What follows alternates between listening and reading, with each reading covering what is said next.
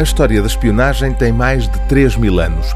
Um antigo diretor da CIA resumiu de forma lapidar, em apenas três palavras, a atividade dos serviços de informações. Nós roubamos segredos. É isso, mas não é só isso, como se fica a saber lendo este livro. Desde os tempos mais remotos, escreve o autor de O Mundo Secreto, a espionagem tem também consistido em operações clandestinas destinadas a alterar o rumo dos acontecimentos mediante métodos que vão do engano ao assassinato, medidas ativas, como lhes chamava o KGB do século XX. O aspecto mais curioso desta história da espionagem é o facto de ela aparecer ainda hoje como um trabalho quase pioneiro.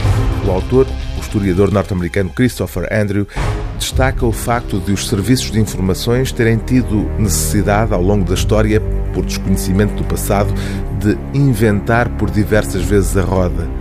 Os métodos e as práticas dos serviços de informações, pela sua natureza secreta, raramente eram transmitidos de geração em geração.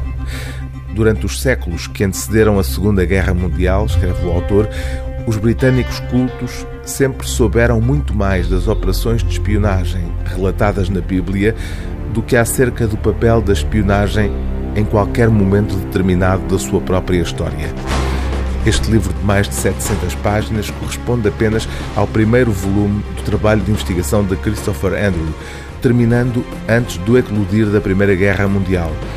Está já anunciada a segunda parte desta história da espionagem, correspondente essa ao século XX, compreendendo as duas guerras mundiais e, naturalmente, a Guerra Fria.